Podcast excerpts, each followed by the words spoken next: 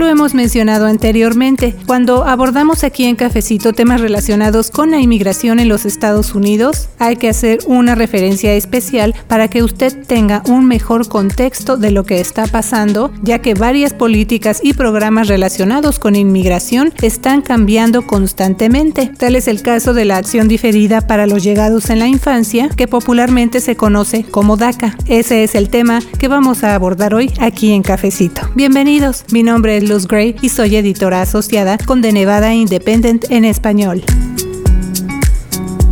Y antes de entrar en materia con esta charla que tuve con nuestra colega Yasmin Orozco Rodríguez, justamente cuando estábamos en preparativos de este podcast, recibimos una actualización con respecto a DACA, el Departamento de Servicios de Ciudadanía e Inmigración de los Estados Unidos, que por sus siglas en inglés conocemos como USCIS, dio a conocer que va a poner en espera las solicitudes DACA que están pendientes por primera vez, que actualmente no puede aprobar debido a una orden judicial, que los solicitantes afectados por el fallo judicial del cual va usted a escuchar en unos minutos no van a recibir reembolsos por las tarifas que pagaron cuando iniciaron sus trámites solicitando DACA por primera vez. Y para entender mejor de qué se trata este fallo o esta litigación, siga escuchando lo que le vamos a presentar a continuación aquí en Cafecito. Y también como parte de la información que le ofrecemos esta semana, no solo enfocándonos en noticias, sino también en temas comunitarios, va a escuchar el reporte que nos preparó nuestra colega Janel Calderón para el segmento Nuestra Comunidad. Bienvenidos.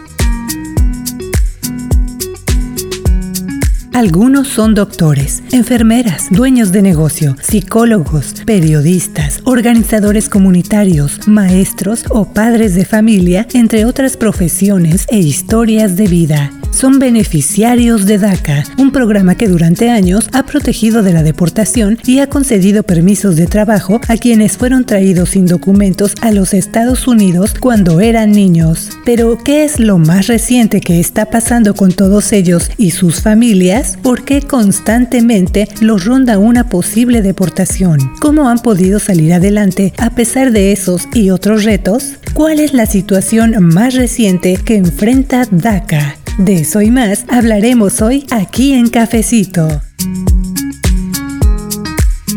¿Cómo estás, Jasmine? Muy bien, Luz. Y justo como usted escuchó al principio de este cafecito, pues uno de los temas que ha venido afectando a miembros de la comunidad, no solo aquí en Nevada, sino en todo el país, es este sube y baja de emociones e incertidumbre que han causado la serie de retos legales que ha enfrentado el programa DACA, que si se cancela, que si después se restaura, que si ya no se admiten solicitudes de nuevos beneficiarios, en fin. Y justo hace Hace un par de semanas, DACA pasó por un cambio más, volviendo a afectar no solo a quienes ya tienen su DACA, sino a quienes lo solicitaron por primera vez. Y justamente también esta semana recibimos un comunicado de prensa informando que el martes 27 de julio se llevó a cabo una vigilia para exigirle al Congreso que cumpla con sus obligaciones morales de incluir un camino a la ciudadanía en el paquete de infraestructura. Esa vigilia fue organizada por diferentes grupos a favor de la inmigración en frente del Capitolio de los Estados Unidos y como parte de las organizaciones que formaron parte de esa actividad se incluyeron líderes de la organización Faith in Nevada,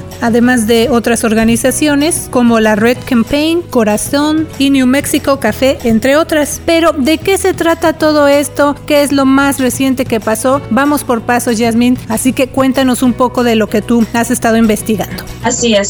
El golpe más reciente para DACA es que a mediados de este mes un juez federal dictaminó cerrar este programa a solicitantes por primera vez cuando muchos de ellos recién habían empezado a solicitar DACA en diciembre, que fue cuando un juez federal dictaminó que el programa se debía restaurar tal y como se creó en sus inicios en el 2012. Y si todo esto eh, le suena a usted así como muy enredado, pues entonces imagínese lo que significan esos y otros cambios para los beneficiarios de DACA, en especial esta vez cuando estos nuevos solicitantes de diciembre se animaron a hacer sus trámites. Ellos no habían tenido esa oportunidad desde que la administración Trump intentó terminar DACA por completo. Esto fue en septiembre de 2017, pero como le informamos al inicio de Cafecito, esa oportunidad solo duró unos siete meses debido a esta nueva decisión de un juez federal de cerrar a los solicitantes por primera vez. Sí, Luz, el juez federal Andrew Hanen, quien fue el que dio a conocer su decisión de otra vez dejar de aceptar nuevas solicitudes para DACA, dijo que el Departamento de Seguridad Nacional puede seguir recibiendo solicitudes para el programa, pero no se van a poder procesar ni aprobar hasta que se reciba una nueva orden de la Corte de Distrito, la Corte de Apelaciones del Quinto Circuito, el cual incluye los distritos de Texas, Mississippi y Luisiana, o la Corte Suprema de los Estados Unidos. Y el juez Heinen también dijo que este nuevo cambio es porque la administración Obama violó los procedimientos administrativos cuando creó DACA en 2012. Pero detrás de todos estos debates en las cortes y estas altas y bajas entre una administración presidencial y otra están las historias de esos miles de beneficiarios. En todos estos años de cambios constantes a DACA, algunos de estos participantes del programa aquí en Nevada han hablado con nosotros, nos han dicho pues cómo se sienten cuando está pasando todo esto, cómo les afecta cada vez que se enteran de que las cosas cambian para ellos y también de lo que tendrían que hacer si DACA se cancela definitivamente sin ver que el Congreso llegue a una ley que les conceda la ciudadanía. Así es, Luz. Desde el 2012, cuando se creó este programa, los beneficiarios también han tenido que estar renovando su DACA, lo que les cuesta casi 500 dólares por el trámite. Algunos no cuentan con recursos para pagar, entonces tienen que buscar becas de ayuda por parte de organizaciones no lucrativas como Dream Big Nevada o la Clínica de Inmigración de la Universidad de Nevada, Las Vegas, entre otras. Así es, entonces el futuro de DACA y sus beneficiarios sigue cambiando debido a importantes decisiones judiciales. Algunas ofrecen, digamos que un respiro momentáneo y también esperanza para los destinatarios, mientras que otras decisiones pues son un duro recordatorio de lo frágil de la protección que ofrece DACA a quienes fueron traídos a los Estados Unidos cuando eran bebés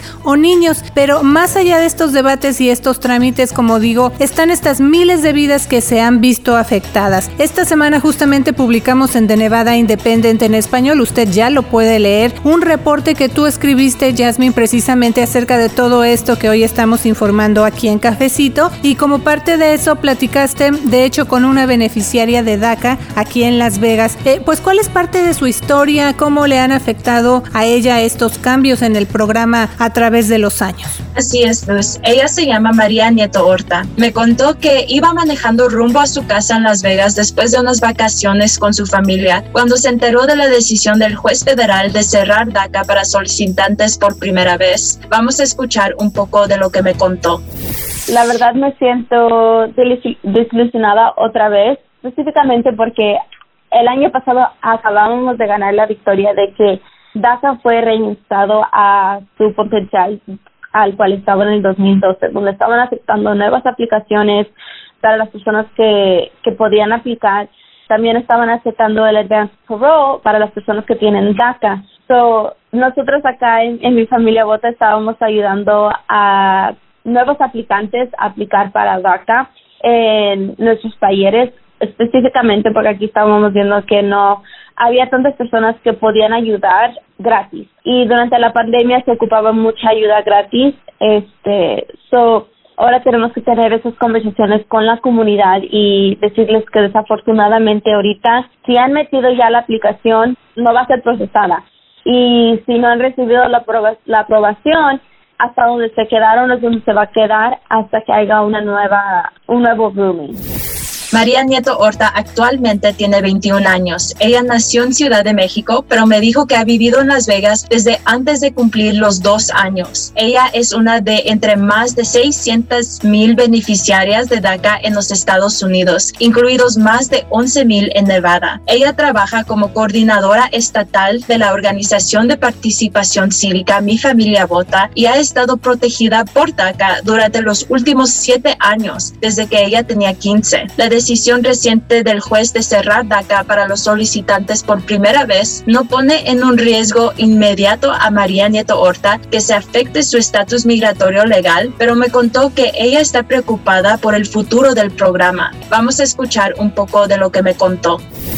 Platícame de cómo te estás preparando como recipiente de DACA en este momento para el futuro. Es muy difícil pensar cómo hay que prepararse por si pasa algo, porque como nosotros sabemos, DACA siempre ha estado en limbo. So, siempre ha estado de que, you know, esta vez sí vamos a darle todo y ahora no, vamos a quitarles. So, la forma que yo me estoy preparando es que yo voy a hablar con a los abogados que me han ayudado a mí a llenar DACA, a ver qué piensan ellos, si debería renovar lo más pronto posible, que es lo que nos estaban diciendo cuando DACA estaba, que se iba a quitar hace unos años. Entonces, ahora vamos a ver si se va a tener que hacer lo mismo, porque hace unos años estaban diciendo que los recipientes de DACA, si podían y tenían los recursos, tenían que renovar cada seis meses para asegurarse que siempre tuvieran algo vigente entonces, eso era la cosa que se está preparando ahorita, pero también yo siento que yo tengo que guardar dinero por si acaso me quitan DACA o cualquier cosa. Yo quiero seguir estudiando, pero también, o sea, tengo biles, tengo que guardar ese dinero y poder asegurarme de que tenga al menos poquito para esperar a ver qué vuelve a pasar. Espero que no lo no traten de quitarlo otra vez, pero siempre es muy probable específicamente porque hay personas que sí les gusta DACA y siempre nos van a ayudar y van a estar ahí para, para ayudarnos, pero también siempre va a haber personas que no les gusta la forma que los, las personas indocumentadas han recibido este permiso de trabajo.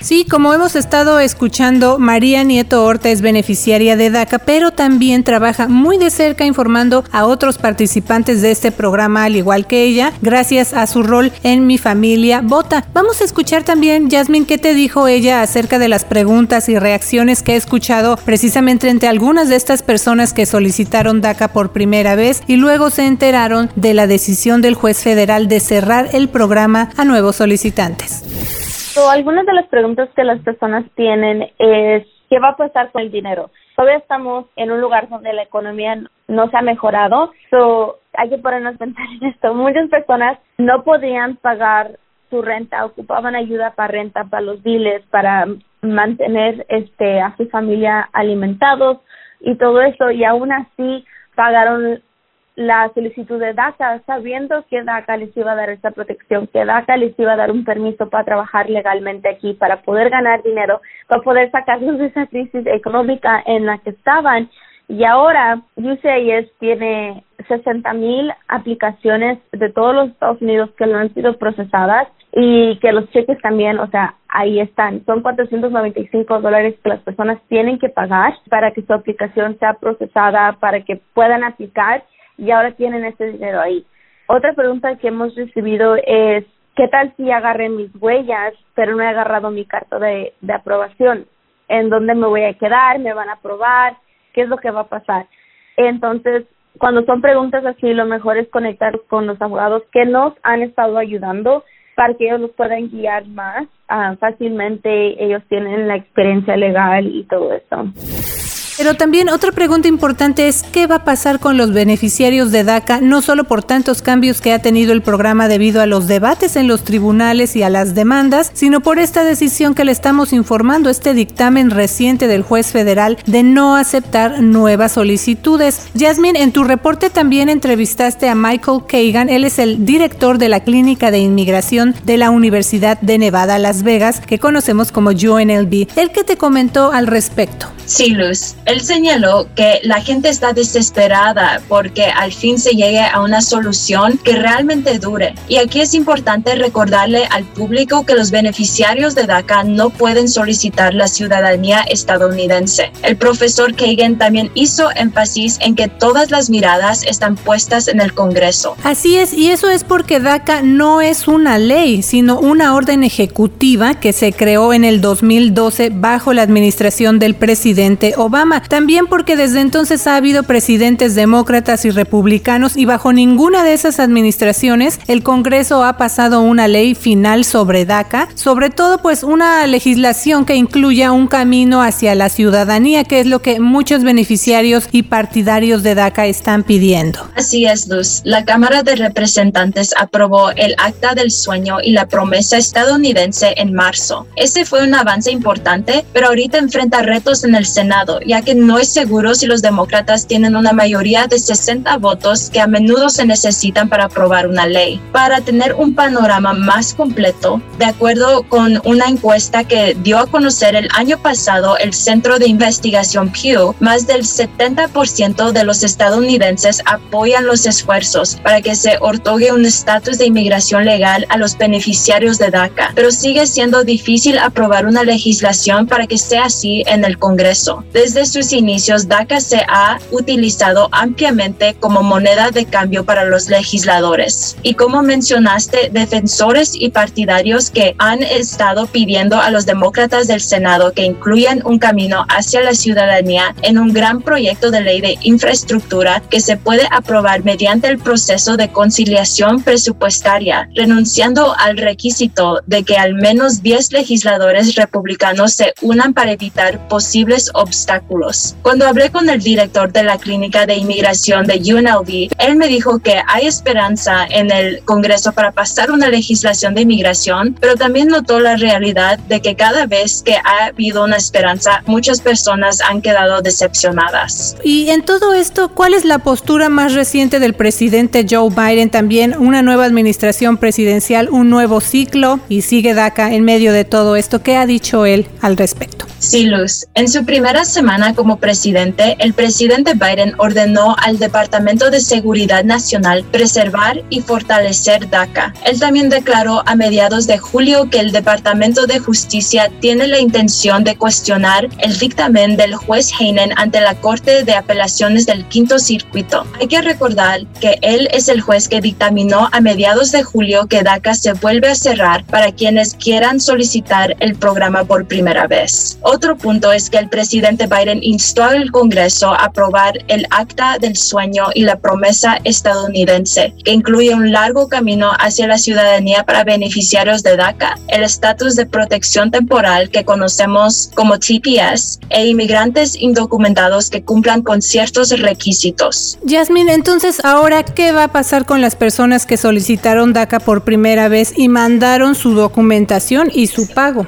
Sí, Luz. Hasta ahora no está claro si quienes solicitaron DACA por primera vez y todavía no han sido aprobados durante el breve periodo de inscripción van a recibir un reembolso por el pago de su trámite. Así que la situación sigue en manos de los tribunales y del Congreso. El director de la Clínica de Inmigración de UNLV me comentó que los beneficiarios y defensores de DACA no quieren que la vida de las personas dependa de los tribunales en estos casos, porque esta vez va a ser difícil salvar a DACA a través de los tribunales. Pero también hemos estado hablando de los cambios constantes que ha tenido DACA desde que se creó en 2012. ¿Cuáles son algunos de esos cambios más sobresalientes y que han marcado un parteaguas para los beneficiarios? Y esto lo pregunto porque yo creo que eso también puede ayudar a que usted que nos está escuchando aquí en Cafecito, pues tenga una idea más completa de todo lo que ha pasado con DACA y del efecto que tiene en quienes están amparados bajo ese programa en este reporte que tú escribiste, Jasmine, y que como le digo a usted que nos escucha aquí en Cafecito, ya lo puede leer en The Nevada Independent en español. Tú de alguna manera exploraste DACA a través de los años, así que platícanos un poco más de esto, Jasmine, para tener una mejor idea también. Así es, Luz. Como hemos venido mencionando, DACA se creó hace nueve años durante el gobierno de Obama. Los beneficiarios de este programa, que son adultos jóvenes indocumentados que fueron traídos a los Estados Unidos cuando eran bebés o niños, comenzaron una protesta y una huelga de hambre en todo el país para pedir protección contra la deportación, ya que ellos crecieron en este país. Desde entonces, DACA ha enfrentado varios desafíos legales, empezando en el 2016, cuando el candidato para presidente en ese entonces, Donald Trump, prometió terminar DACA si llegaba a la presidencia. El siguiente año, la administración Trump anunció terminar el programa y varios estados y grupos respondieron con desafiar la decisión con sus propias demandas. Entonces, conforme han pasado los años, algunos tribunales han decidido a favor del programa y otros en contra. El año pasado, la Corte Suprema de los Estados Unidos decidió a favor de DACA, lo que se dio en muchos sectores como una victoria para los participantes del programa. Pero un mes después, el Departamento de Seguridad Nacional anunció planes de cerrar el programa para solicitantes de primera vez mientras se evalúa el futuro de DACA. Así que esa es ahorita la situación de ese programa.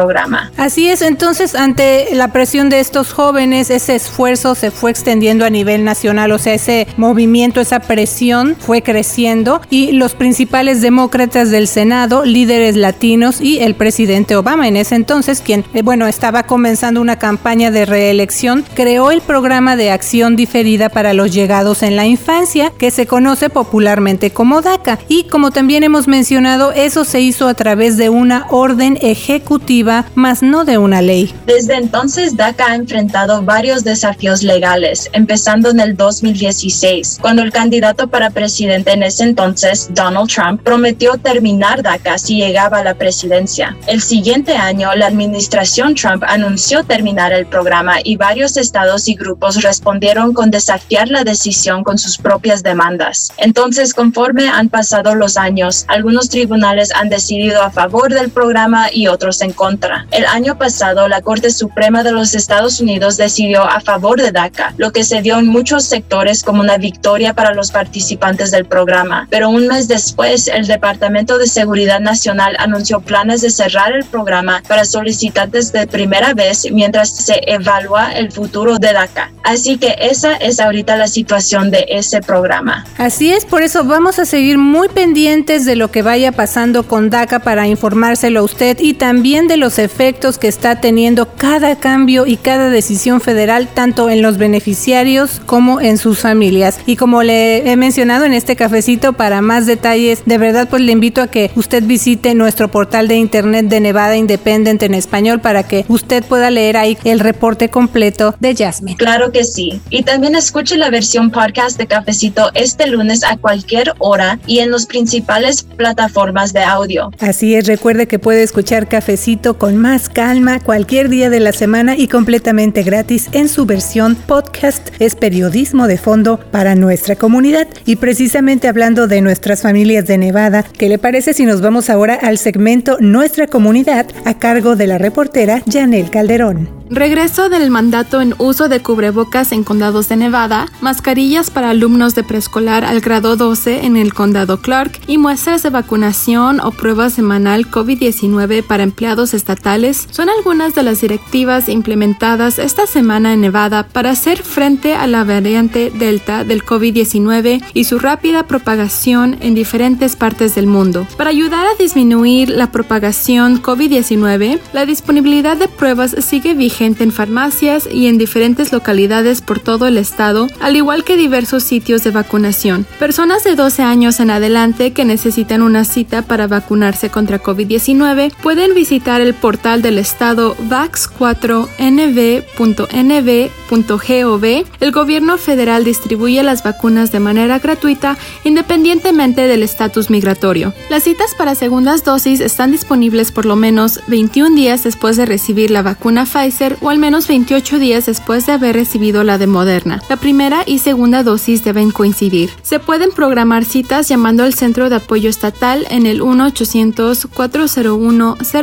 1-800-401-0946, disponible los 7 días de la semana de 8 a.m. a 8 p.m. y también se puede comunicar al Distrito de Salud del Sur de Nevada al 702-759-1900. La línea está disponible los 7 días de la semana de 8 a.m. a 5 p.m. Le informa la reportera Janelle Calderón. Muchas gracias por tu reporte, Janelle. Y aprovecho para invitarle a que cada viernes lea más información como la que acaba de escuchar y otras notas en la sección especial Nuestra Comunidad, con información de eventos a bajo costo y recursos para el bienestar de los nevadenses. Y también en nuestro sitio de internet va a encontrar una sección especial completamente en español para que se mantenga al tanto del estatus del coronavirus en Nevada. Es una sección interactiva y está disponible para todos todo el público de manera gratuita también. Es un recurso que con mucho gusto ponemos a disposición de todo el público de habla hispana para que tenga acceso a esta información que es tan importante, sobre todo en las circunstancias que estamos pasando debido al coronavirus. Así que para toda esta y más información, te invito a que nos escuche la próxima semana aquí en Cafecito. Muchas gracias por informarse con The Nevada Independent en español. Les saluda la reportera Jasmine Orozco Rodríguez. Que tenga una semana llena de éxito. Mi nombre es Luz Gray, soy reportera con The Nevada Independent en español. Nuestro estado, nuestras noticias, nuestra voz. ¿Ya vio la nueva imagen de The Nevada Independent en español? Ahora nuestro portal de internet le ofrece un nuevo diseño para que usted disfrute aún más su experiencia de lectura e información. Manténgase al tanto con noticias diarias, coronavirus en Nevada, legislatura 2021. Escuche Cafecito Podcast, suscríbase a nuestro boletín semanal gratuito, consulte recursos comunitarios y mucho más. También puede cambiar al idioma inglés. Todo en un solo clic y en nuestro idioma. Un nuevo diseño pensado en usted. De Nevada Independent en español, periodismo de fondo para nuestra comunidad para la información más actualizada al momento. Síguenos en redes sociales como de Nevada Independent en español, en Facebook, Envy Indie en español, en Instagram, de Nevada Independent en español, nuestro estado, nuestras noticias, nuestra voz.